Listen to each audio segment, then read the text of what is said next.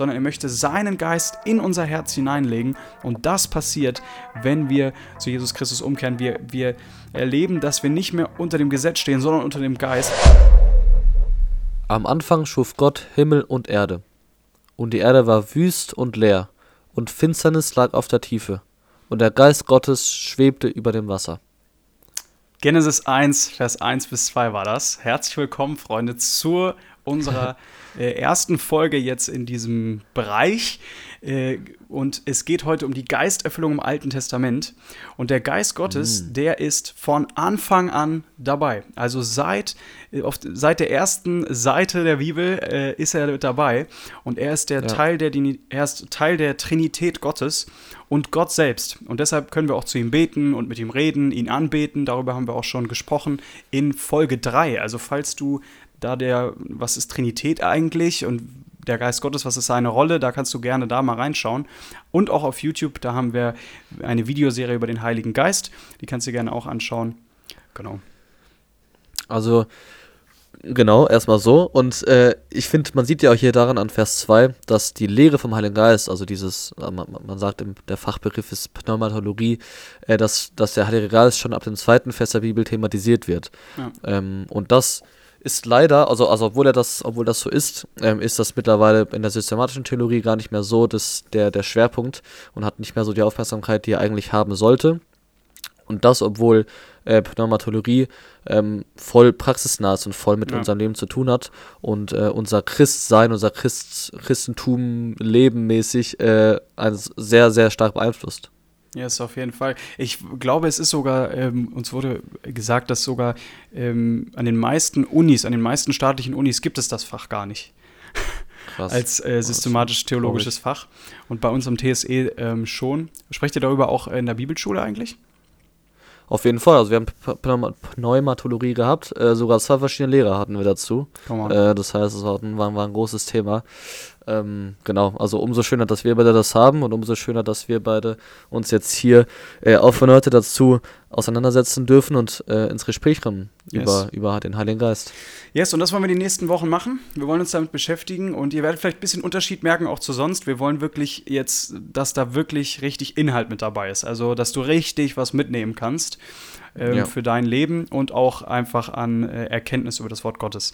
Und wir werden uns mit Fragen beschäftigen, wie, wer ist der Heilige Geist, was sind seine Aufgaben, was ist die Taufe im Heiligen Geist und wie kannst du sie erleben, was spielt das Sprachengebet oder auch die Zungenrede für eine Rolle dabei und was sind die Geistesgaben und so weiter und so fort. Viele Fragen, die wir uns stellen werden und wir werden nicht alle beantworten, das schaffen wir gar nicht. Dafür bräuchten wir hier äh, ewige Seminare, wochenlang, um wirklich alles ähm, abzugrasen. Aber wir wollen wirklich gerade jetzt auch in dieser und in der nächsten Folge ähm, ein Grundverständnis dafür bekommen, wer der Heilige Geist ist. Ähm, und dass wir einfach eine Grundlage haben, um Pfingsten wirklich zu verstehen. Also jetzt sind wir ja ähm, am Pfingstwochenende Heute ist Samstag, wenn du das live hörst, dann, wenn es rauskommt. Und am Pfingstmontag, das heißt in zwei Tagen, kommt schon die nächste Folge.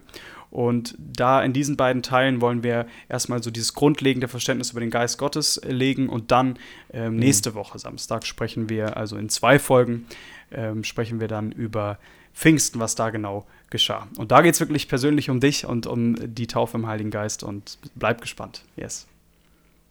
Auf jeden Fall, auf jeden Fall.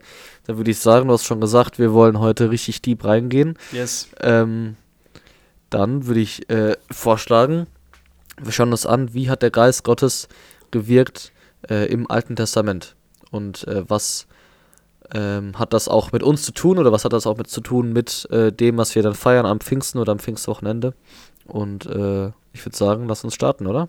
Yes, starten wir direkt rein. Wir schauen heute äh, ins Alte Testament, Freunde. Und äh, übermorgen am Pfingstmontag, das heißt die nächste Folge, ähm, ist über das Neue Testament. Aber nicht abschalten jetzt, weil äh, das Alte Testament ist genauso inspiriert das Wort Gottes und ähm, wirklich ja. wichtig für uns. Und erst wenn wir diese Grundlage haben, können wir überhaupt Pfingsten verstehen. Das stimmt, das stimmt. Ja, äh, wir haben den ersten Punkt sozusagen irgendwie überschrieben mit der Geist Gottes in unterschiedlichen Zeiten.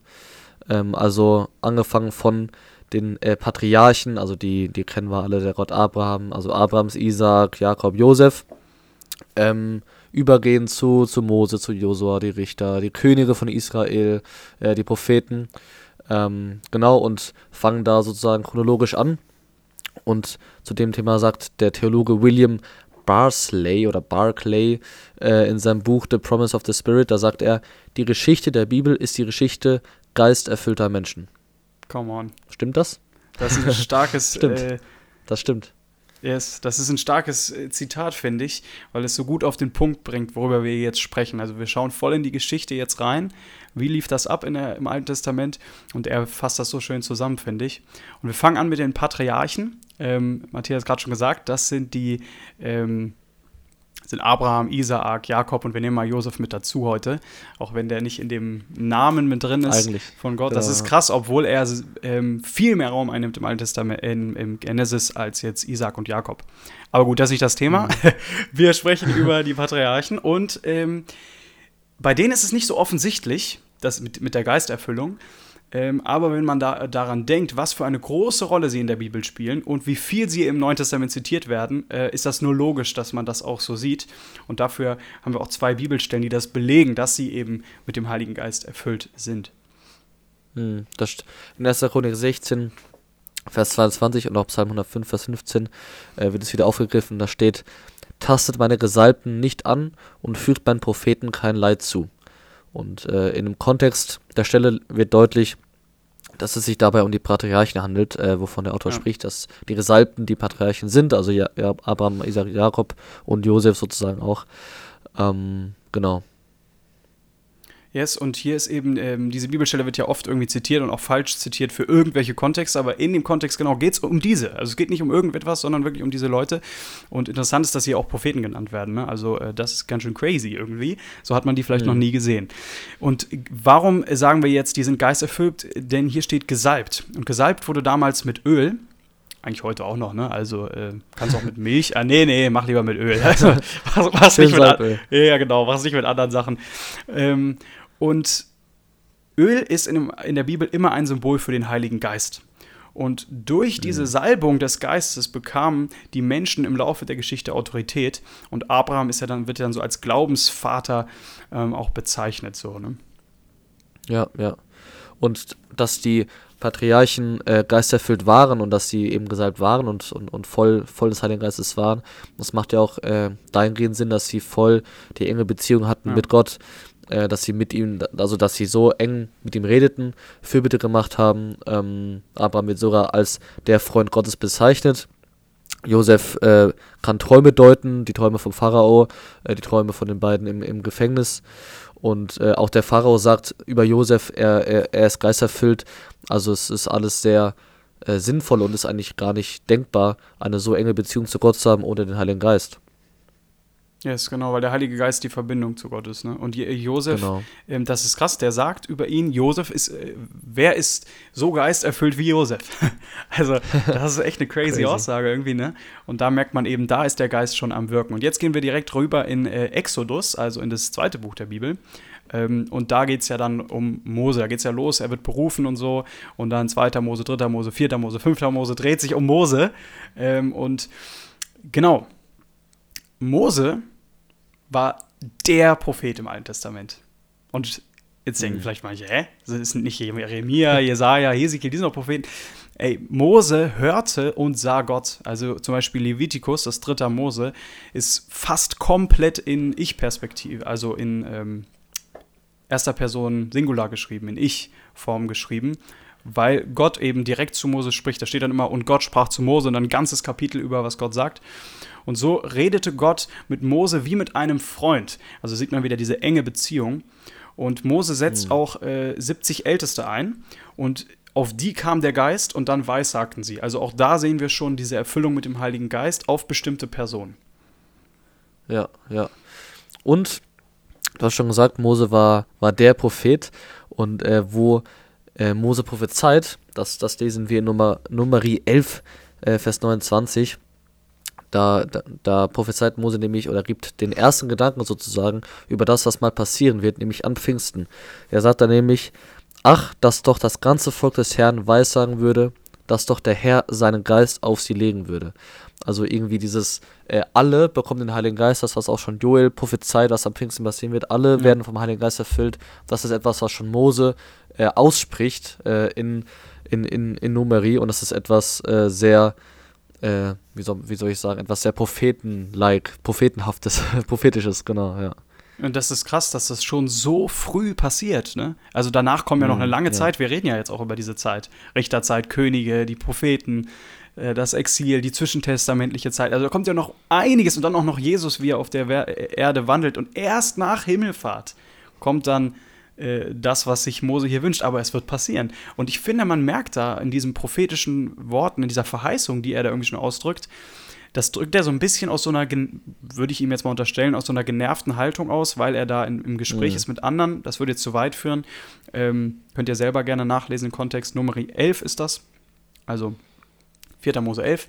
Und ähm, da merkt man diese enge Beziehung zu Gott, finde ich. Dass er solche Wünsche hat, wie Gott sie hat. Weil Gott hat auch diesen Wunsch. Ja, und Gott ja, möchte sein ganzes stimmt. Volk, ähm, möchte, dass also sein ganzes Volk, die ganze Gemeinde, weissagt, in Sprachen redet und den Geist empfängt.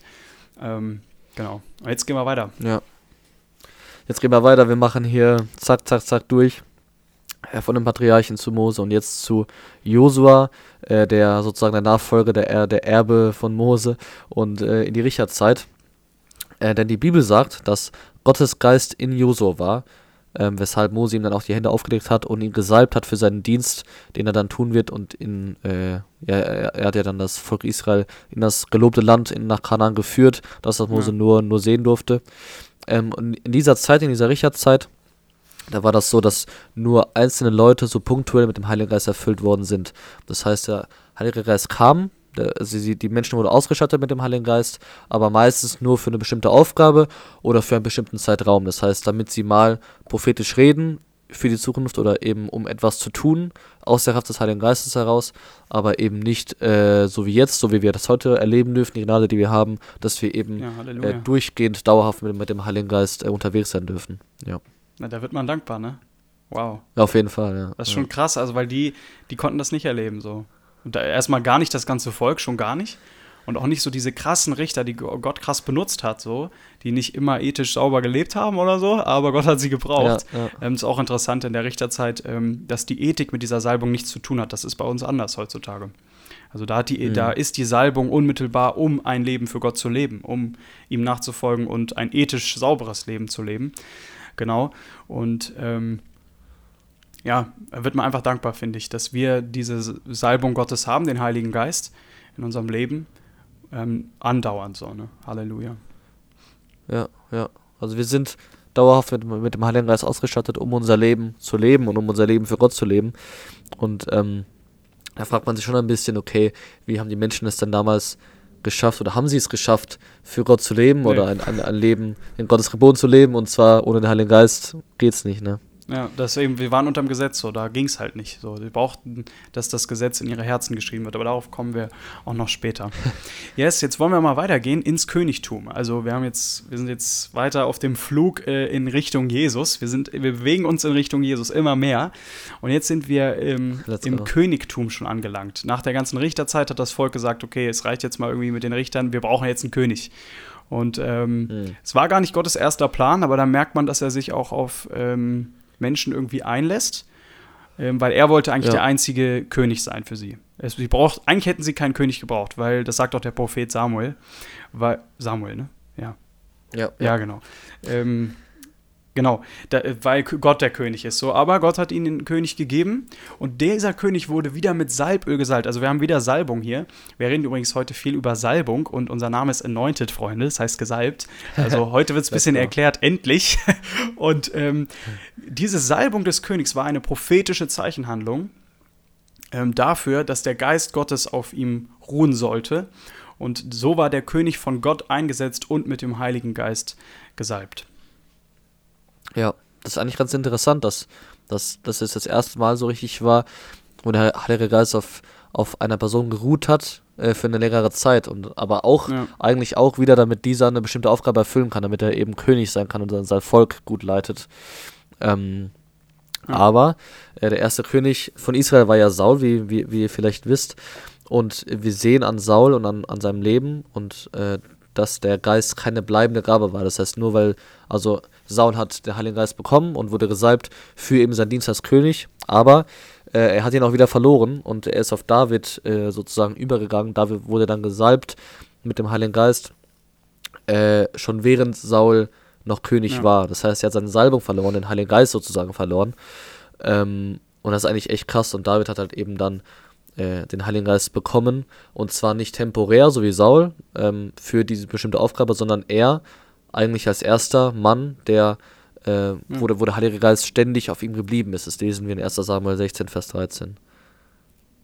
Ja, das war revolutionär, ne? dass auf einmal auf mhm. einem Mann der Geist Gottes andauernd geblieben ist. Ähm, und das, ich finde, das kann man erklären dadurch, dass ähm, die Bibel ja auch mehrmals an mehreren Stellen sagt, dass David ein Mann nach dem Herzen Gottes war. Also da merkt man, ja. dass die Ethik irgendwie doch mit reinspielt. Ähm, und, so, und so blieb der Geist trotz Verfehlung auf David. Da merkt man, dass Ethik mit reinspielt, ja, und auch die Herzenshaltung, mhm. wie ist derjenige drauf, das mehr noch als die Ethik an sich, also wie ich lebe, mehr noch die Herzenshaltung, die David hatte.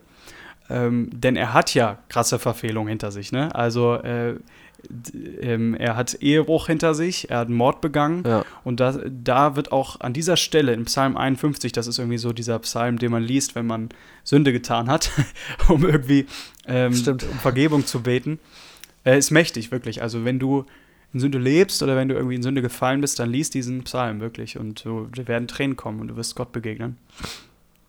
Genau. Und da in diesem Psalm schreibt er in Psalm 51, Vers 13: Verwirf mich nicht von deinem Angesicht und nimm deinen Heiligen Geist nicht von mir. Also Davids größte Angst war, dass ihm das passiert, was Saul passiert ist, also seinem Vorgänger, dass er seine Salbung verliert, weil er Mist baut.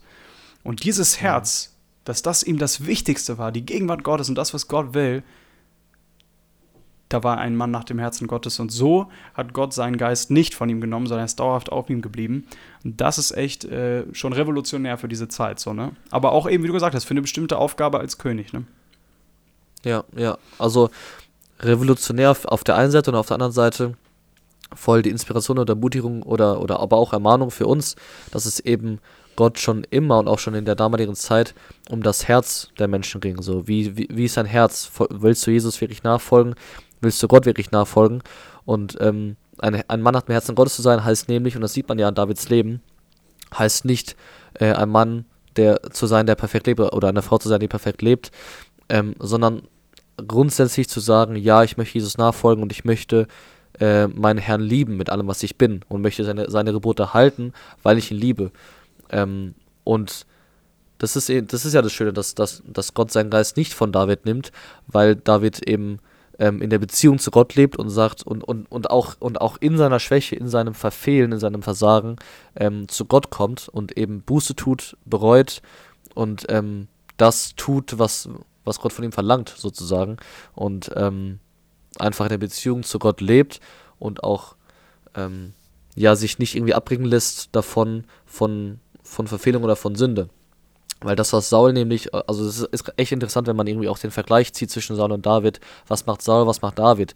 David folgt Gott immer nach und er sucht immer und fragt immer nach dem Willen Gottes. Und ähm, bei David ist es eine ein, sozusagen eine, eine einmalige Sache, dieser Ehebruch und der, und der folgende Mord ist so ein, ein Ding, was wirklich krumm war bei ihm.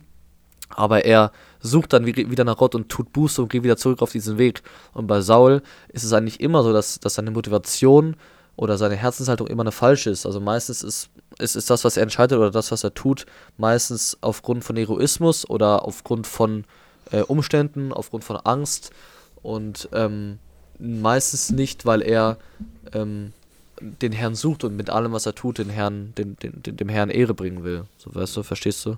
Ja. Oder versteht ihr, was ich meine? ja, wir verstehen. ja, er hat, äh, nee, also er hat, von ihm sind auch nicht die Psalmen, ne? Also allein, dass wir von David ja. so viel haben, merkt ja schon, wie sehr er, sagt ja selbst, ich sinne nach über dein Wort Tag und Nacht, über deine Gebote. Mhm. Und ähm, also da merkt man schon sein Herz so, ne? Ja. ja. Es geht weiter, oder? Es geht weiter. Wir ziehen durch, wir ziehen durch und machen weiter mit mit den Propheten. Ich habe ja schon kurz, äh, als wir bei Mose waren, äh, angerissen oder den, den, den Namen Joel fallen, fallen hab lassen. Und äh, genau, weil in die Zeit der Propheten fällt die Prophetie von Joel, die immer sehr oft benutzt wird für, ähm, um, um, um Pfingsten auch besser zu erklären oder, oder zu erklären, was an Pfingsten passiert. Ähm, den werden wir uns gleich näher anschauen.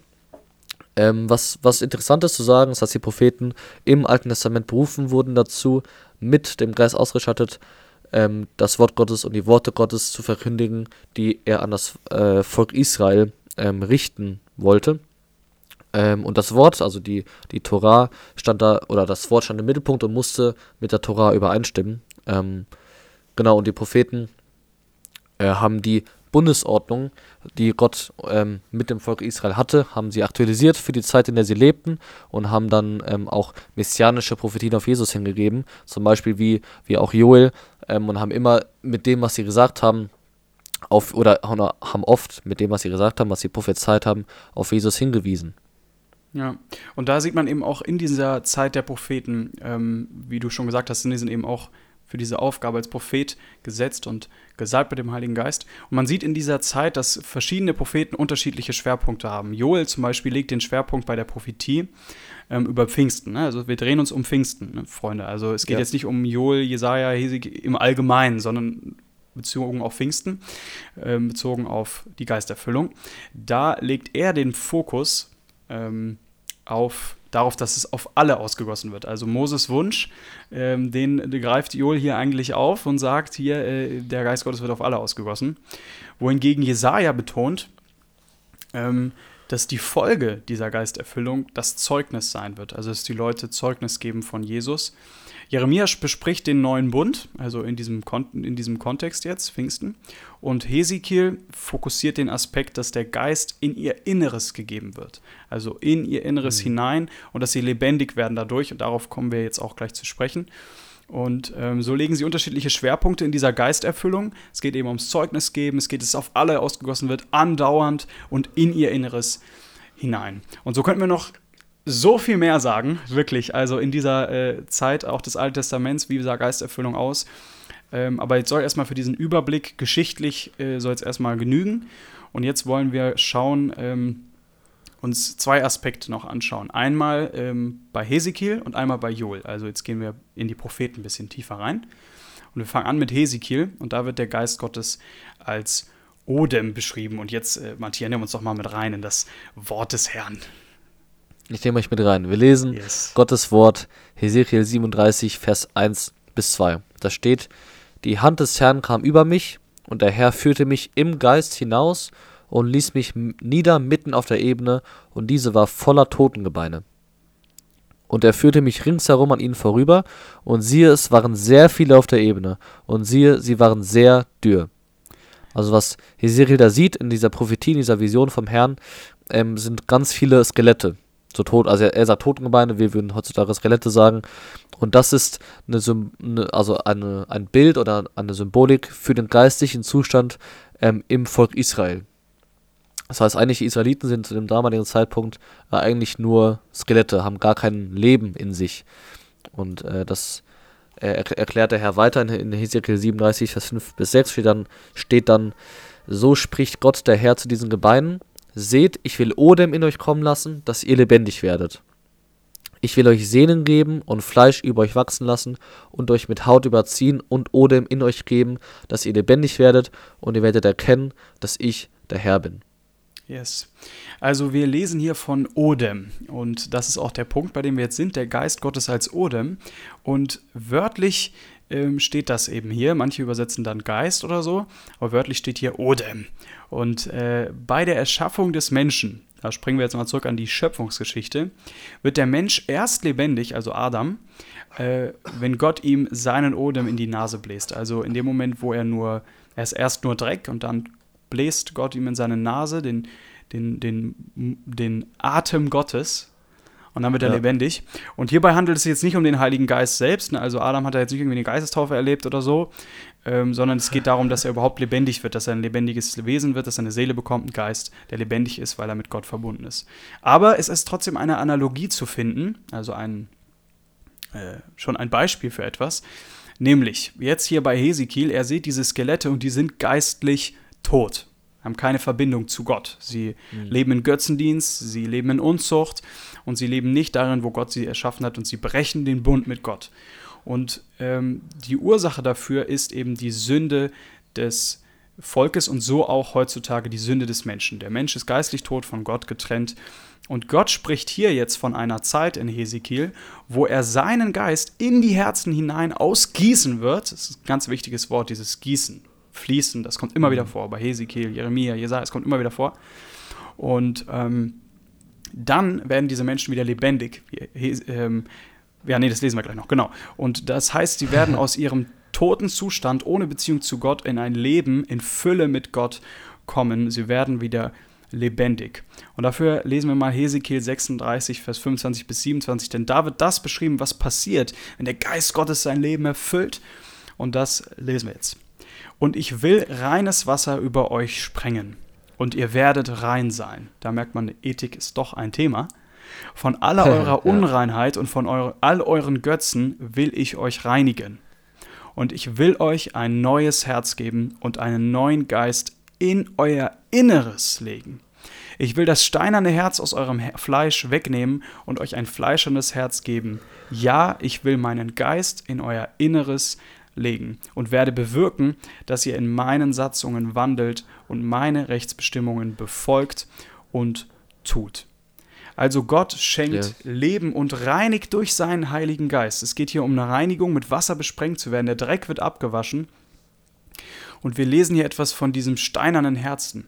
Und das Herz der Menschen ist wie Stein, ähm, weil sie unter dem Gesetz gelebt haben. Und, und, und durch Mose wurde das Gesetz gegeben auf steinernen Tafeln. Ähm, wir lesen diesen, diese Aussage auch in Jeremia 31, Vers 31 bis 34, dass eben Gott äh, nicht mehr uns steinerne Tafeln von außen geben möchte, dass wir, die wir irgendwie, wo wir Gebote befolgen müssen unter dem Gesetz, sondern er möchte seinen Geist in unser Herz hineinlegen. Und das passiert, wenn wir zu Jesus Christus umkehren. Wir, wir erleben, dass wir nicht mehr unter dem Gesetz stehen, sondern unter dem Geist. Und dieses neue in diesem neuen Leben ist es dann auch möglich. Hast eben gesagt, äh, ja. denen ist es anscheinend nicht möglich, nach Gottes Geboten zu leben. Und genauso ist es. Ihnen ist es nicht möglich unter dem Gesetz, aber durch den Geist Gottes, der in unser Leben hineinkommt, wird unser Herz wieder lebendig und es ist nicht mehr steinern, es ist nicht mehr statisch, es ist nicht mehr, sondern es wird dynamisch, es wird lebendig, unser Leben. Und wir können Christus wirklich nachfolgen. Wir werden vom geistlichen Tod der Skelette, kommen wir hin zum geistlichen Leben und Gott ähm, erweckt uns zum Leben. Yes, yes. Und das ist das, was wir auch immer wieder brauchen. Ähm, also ein neues erfüllt werden, ein neues, äh, ja, erfüllt sein im Heiligen Geist und auch ein neues Bewusstsein zu schaffen dafür. Wir leben im Geist und wir brauchen den Heiligen Geist, wir brauchen die Abhängigkeit zu ihm, um überhaupt in Beziehung mit Gott zu leben, aber auch um überhaupt Gottes Gebote halten zu können. Also immer wieder merken, merken, merken wir das ja auch in unserem Leben, dass wir merken, okay, äh, wir, wir reichen mit unserem Leben nicht an, nicht an den Anspruch Gottes heran. Also immer wieder fallen wir oder tun Dinge, wo wir wissen, okay, wir sind noch nicht da, wo wir eigentlich gerne sein wollten, oder da, wo Gott uns gerne, oder, oder da, wo wir in der Bibel sehen, okay, das ist der Anspruch Gottes. Und ähm, ich, ja, ich, ich finde es so, so schön, dass das schon in Ezekiel wir schon sehen, okay, wir brauchen den Heiligen Geist und wir brauchen diese Abhängigkeit, die, die wir von ihm haben, damit er uns verändert, damit er uns das Fleisch in ihr Herz gibt, damit, damit er uns, damit Gott selbst uns sein Gesetz in unser Herzen schreibt, damit wir eben nicht aus uns selbst heraus irgendwas leisten müssen oder leisten oder denken, wir müssten was leisten, sondern dass der Heilige Geist derjenige ist, der das leistet. Und wir sind die, die sagen, ja, okay, wir wollen das und wir wir wollen da auch mehr davon, aber am Ende ist es er, der uns verändert. Und das ist auch der Unterschied, den wir haben als, als Nachfolger Jesu im Unterschied oder im Vergleich zu Religion. Ähm, Religion versucht einfach nur zu leisten oder irgendwas zu erreichen aus eigener Kraft und äh, irgendwie, wie im Alten Testament, Hauptsache irgendwelche Gesetze zu halten. Ähm, doch wir sind diejenigen, die durch, durch den Heiligen Geist ähm, mit Jesus leben dürfen und für Jesus leben dürfen und unser ganzes Leben ihm hingeben, damit, damit ähm, er alle Ehre bekommt. Ja, ja. und ich habe gerade noch den Gedanken zu dem, als du gerade das gesagt hast mit Veränderung auch, ne? weil hier in dieser Bibelstelle ist natürlich das einmalige Erlebnis gemeint, dass du halt ähm, lebendig wirst, vom geistlichen Tod zum, weil als Christ fällst du nicht zurück ins geistliche Todsein, wenn du ja, klar, mit nee, Jesus wandelst. Aber äh, wenn dein Herz nicht mehr steinernd ist, sondern Fleisch wird, also wenn es, dann ist es beweglich. Dann, dann kann Gott es verändern, so, ne? Wenn wir verwandelt Ja, werden. ja. Und das ist das, was du jetzt auch gerade meinst, dass wir diese Fülle, dass wir immer mehr vom Heiligen Geist. Ich habe heute Morgen auch gebetet, ich habe gesagt, Herr, ich brauche immer mehr von dir. Ich brauche immer mehr von deinem Heiligen Geist. Ich habe gesagt, Herr, gib mir die Fülle des Geistes, dass ich voll brenne Ja. für dich, dass ich deine Satzungen befolge und gerne befolge und äh, mir leicht fällt, dir nachzufolgen, durch eben den Heiligen Geist, der uns verändert, der uns verändert, der in unser Inneres hineingegeben wurde. Yes, und jetzt kommen wir zum letzten Punkt für heute schon. Und ähm, der bereitet eigentlich schon die nächste Folge vor, deswegen schaltet auf jeden Fall übermorgen mit ein, ähm, also in der nächsten Folge. Und dafür lesen wir Joel 3, Vers 1 bis 2. Ich lese mal vor und dann kann uns mal äh, Matthias erklären, was, was da los ist. genau, also Joel 3, die Verheißung über den Heiligen Geist, die Verheißung über Pfingsten. Joel 3, Vers 1 bis 2. Und nach diesem wird es geschehen, dass ich meinen Geist ausgieße, wieder ausgießen, über alles Fleisch. Und eure Söhne und eure Töchter werden Weissagen, eure Ältesten werden Träume haben, eure jungen Männer werden Gesichter sehen. Und auch über die Knechte und die Mägde will ich in jenen Tag meinen Geist ausgießen. Hm. Yes. Also das ist die Stelle, die gerade äh, Johannes vorgelesen hat, die die Verheißung auf Pfingsten ist. Ja. Also die Verheißung. Und das ist auch die, die Verheißung, auf die Petrus in seiner Pfingstpredigt, also kurz nach dem Kommen des Heiligen Geistes auf alle äh, Apostel da und auf die, auf die Menschen, ähm, äh, äh, auf, auf die Petrus eingeht in seiner Pfingstpredigt, genau. Und wir leben in, heutzutage in der Zeit nach Pfingsten und es ist für uns eigentlich normal, dass, dass jeder Christ in der Beziehung mit dem Heiligen Geist lebt oder leben kann und äh, auch leben sollte. Aber ähm, das, was Joel da beschreibt, das ist, das ist nicht der Alltag gewesen vor Pfingsten. Das war nicht Ja. immer so. Ähm, denn, wir haben es schon gesagt, im Alten Testament, da wurde der Heilige Geist nur bestimmten Personen für bestimmte Aufgaben äh, gegeben. Und die Verheißung, die jetzt, die jetzt Joel hier vom, durch den Heiligen Geist inspiriert, äh, den Menschen, den Israeliten, Israeliten äh, prophezeit, das ist komplett revolutionär und komplett neu. Äh, dass, dass über alles Fleisch, über das ganze Volk, über alle, die da sind, ähm, über, über jeden, der sozusagen, über jeden, der will, dass äh, Gott seinen Geist ausgießt.